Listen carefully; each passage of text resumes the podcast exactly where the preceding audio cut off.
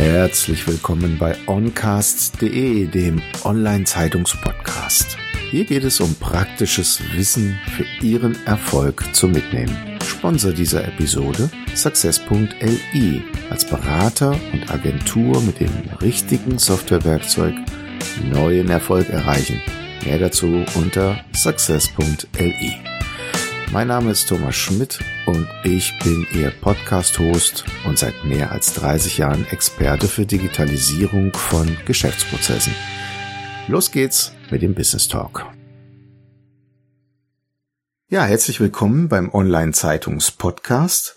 Heute freue ich mich sehr auf Manfred Schmid. Er ist im Bereich Unternehmensentwicklung tätig, aber auch Autor. Zum Beispiel das Piratenprinzip ist ein Buch, über das wir vielleicht auch zum Sprechen kommen, als auch Einkauf neu denken. Lieber Herr Schmidt, ich freue mich sehr auf das Gespräch. Aber bevor ich noch intensiver Sie vorstelle, vielleicht nehmen Sie uns auf die Reise mit, wo Sie denn hergekommen sind und wie Sie zu dem geworden sind, was Sie geworden sind.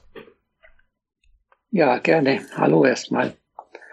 Ja, die Reise hat begonnen äh, auf einer sehr technisch, ähm, technischen Seite. Ich bin klassischer Maschinenbauingenieur und habe eigentlich die letzten 25 Jahre eine, eine klassische Industriekarriere gemacht, verschiedene Positionen durchlaufen, überwiegend im Einkauf, trotz oder gerade mit technischem Hintergrund, aber auch auf der Vertriebsseite. Also habe immer beiden Seiten der Front kennenlernen dürfen und äh, verschiedene Positionen, Einkaufsleiter, Vertriebsleiter, äh, Geschäftsführer und bin jetzt seit sieben Jahren selbstständig als Autor, Trainer, Unternehmensberater. Mhm. Also ein interessanter Weg vom Techniker, also ich war so ein richtiger Techniker, mhm. zum Autor. Mhm. Nicht, ja, ein interessanter Wandel gewesen. Mhm. Was war das Besondere, was äh, Ihnen dabei an sich selber aufgefallen ist? Es war tatsächlich so ein bisschen die Muse zum Wort und zur Schrift, äh, die so ganz allmählich gekommen ist. Also aus der Welt komme ich nicht. Ich komme aus der technischen Welt und äh, merke das jetzt vom ersten Buch zum zweiten Buch zu diversen Fachartikeln, zu Seminaren und Vorträgen, dass, dass das schon ein deutlicher Wandel ist und auch ein deutlicher Fortschritt. Mhm. Lassen Sie uns mal ein bisschen über das Piratenprinzip sprechen. Haben wir vielleicht zu wenige Rebellen in den Unternehmen? Ja, ich sag mal, das, die Rebellenkultur wird ja durchaus gefördert, gerade in den letzten Jahren. Und das brauchen wir auch, weil wir leben, leben meines Erachtens in einer sehr piratischen Zeit.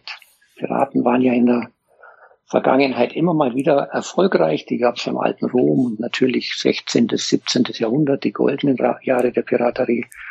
Aber es gab auch Radiopiraten und es gibt jetzt Cyberpiraten und ähm, immer wenn die Rahmenbedingungen stimmt, dann taucht dieses Phänomen Piraterie auf. Äh, heutzutage würde ich sagen, haben wir ganz klassische sogar Piratenunternehmen. Ich würde Uber zum Beispiel als klassisches Piratenunternehmen bezeichnen.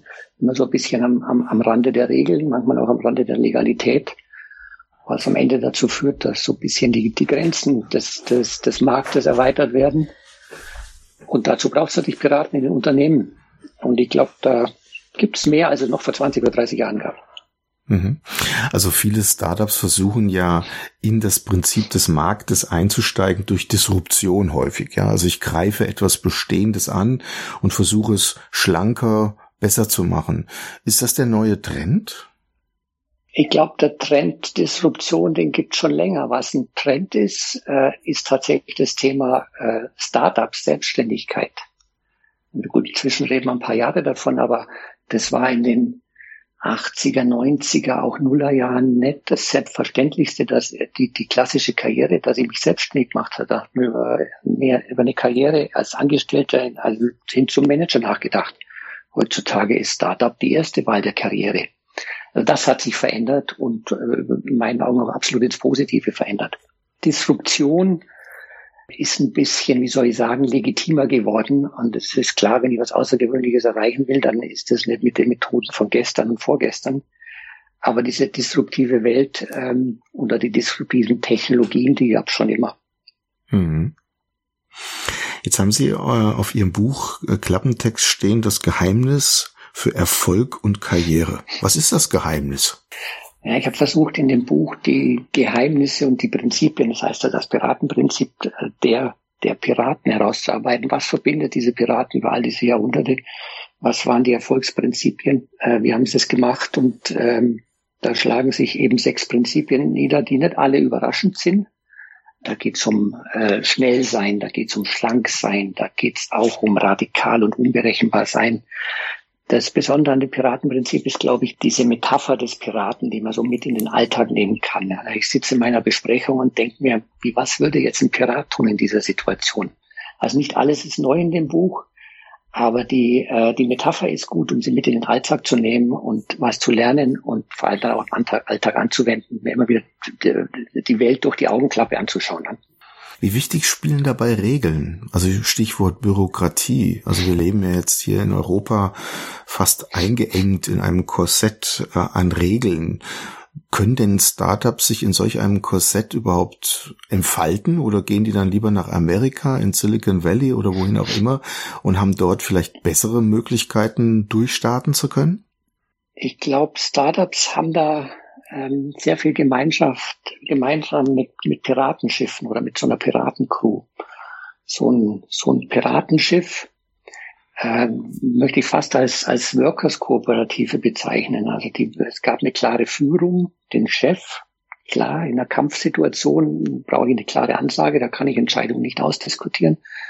Auf der anderen Seite waren diese äh, äh, Crewmitglieder auf so einem Piratenschiff alle am Ergebnis beteiligt die Beute wurde einfach aufgeteilt, nicht unbedingt gleichwertig, aber jeder hat einen fixen Anteil gehabt an der Beute. Und diese Kombination aus straffer Führung und, und Mitarbeiterbeteiligung, das ist etwas, was Unternehmen sehr schlecht äh, hinbekommen. Große Unternehmen, mittlere, klassischer Mittelstand tut sich da sehr schwer. Aber Startups können das. Das heißt, Startups äh, tun sich, glaube ich, relativ leicht noch mit, mit Regeln und Bürokratie und Organisation ich muss mich natürlich in den Regeln und den Gesetzen des Landes hier bewegen. Aber die Organisation kommt in ihre eigene Organisation kommt in da sehr entgegen. Die Kunst ist eher, wenn ich so ein Startup habe, wenn ich größer wäre, wie behalte ich diesen, diesen Drive, diesen Move, diese, diesen Geist des Startups und die Energie und die Innovation, wie behalte ich das bei? Das ist eher die, die, die Kunst und die Hürde. Mhm. Jetzt stellt man sich natürlich die Frage, warum gibt es solche Unternehmen wie Apple und äh, Microsoft in Amerika und nicht hier in Europa? Ja, gute Frage. Ähm, ein paar wenige gibt's ja. Ähm, SAP wird ja immer wieder als Beispiel genannt, ist auch sicher kein schlechtes Beispiel.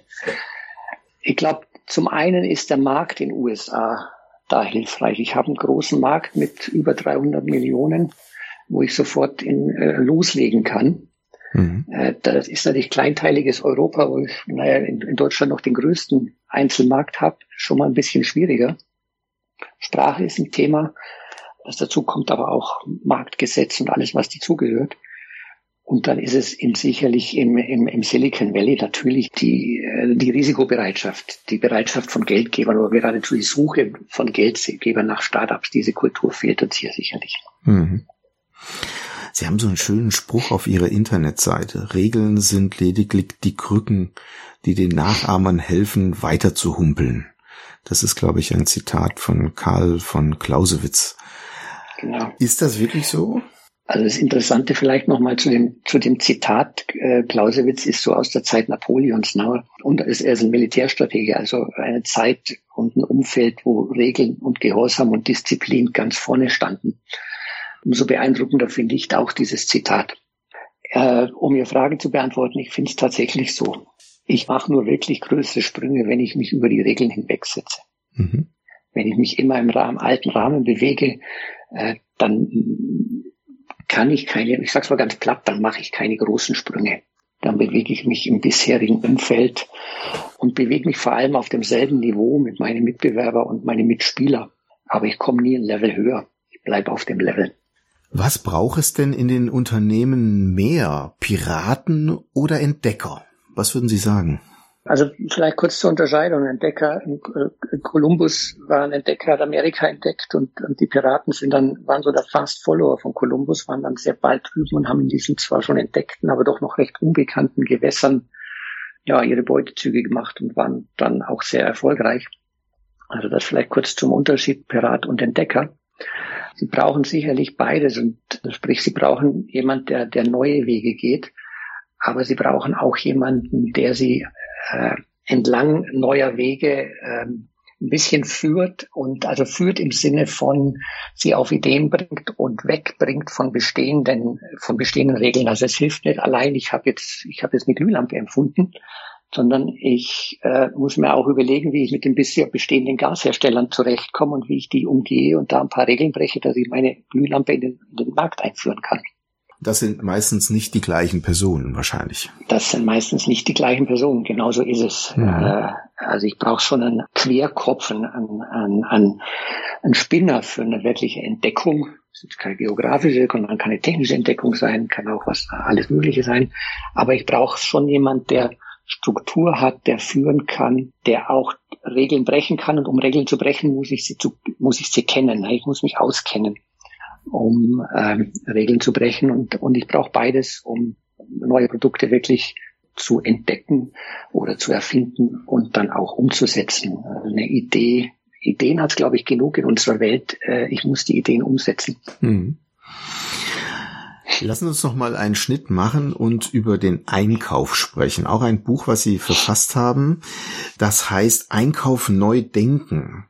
Wenn man sich also jetzt den klassischen Einkauf als Einkaufsabteilung vorstellt, was muss man denn da neu denken?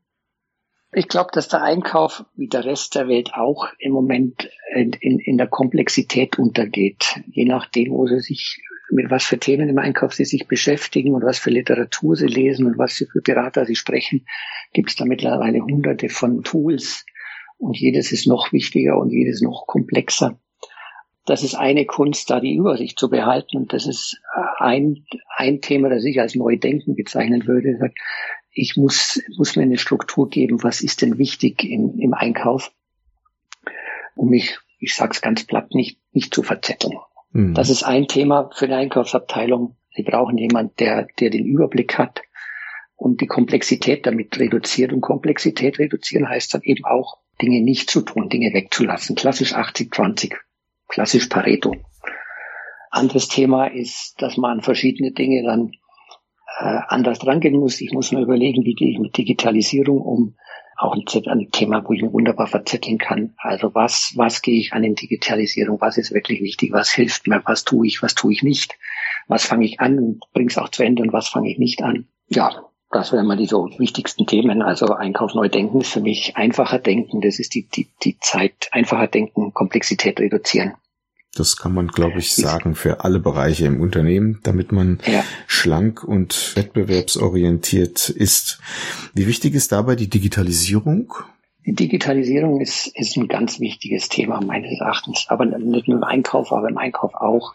Leider gibt es immer noch viel zu viele Leute, die das Thema diskutieren. Digitalisierung ist ja kein äh, kein Trend, sondern es ist für mich ein neues Zeitalter. Wir gehen von von der Industriegesellschaft, in der Wissensgesellschaft und bezeichnen das vorübergehend als Digitalisierung. Das wird uns die nächsten 100 Jahre oder länger begleiten. Mhm. Also um das Thema kommt keiner drumherum und auch kein Einkäufer. Vielleicht halten es Einkäufer noch am längsten in ihrer alten Ruhephase aus. Jetzt denkt man ja klassisch, der Einkauf muss dafür sorgen, dass er einen guten Preis erzielt. Warum reichen denn heute Argumente in einer Preisverhandlung nicht mehr? Mit Argumenten versuche ich immer jemanden zu überzeugen. Die sind wunderbar geeignet für eine Gerichtsverhandlung. Da überzeuge ich einen Richter. Ich überzeuge aber nicht denjenigen, an den die Argumente also adressiert sind, sprich meinen äh, Verhandlungspartner. Um einen Verhandlungspartner zu überzeugen, brauche ich ganz klar Konsequenzen. Das heißt, ich muss ihm wirklich bildhaft darstellen, was bedeutet es, wenn du mich den oder jenen Weg mit mir mitgehst in Form einer Sanktion, meistens einer negativen Sanktion oder eben auch einer Belohnung.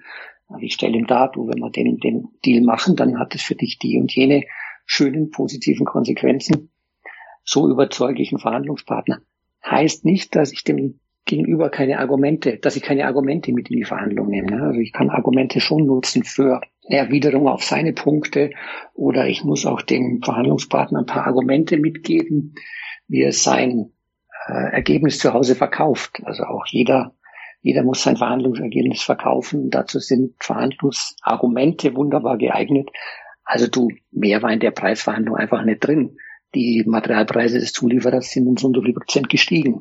Das sind so die klassischen Argumentationen daheim beim Kollegen, beim Chef, beim Controllingleiter oder bei der Ehefrau. Großartig. Ja, lieber Herr Schmidt, so sind wir schon am Ende unserer Zeit. Vielen herzlichen Dank für die Zeit, die Sie uns geschenkt haben. Bevor wir schließen, gibt es denn irgendwelche Bücher, die Sie im Laufe Ihres Lebens inspiriert haben, die Sie gerne mit uns teilen möchten?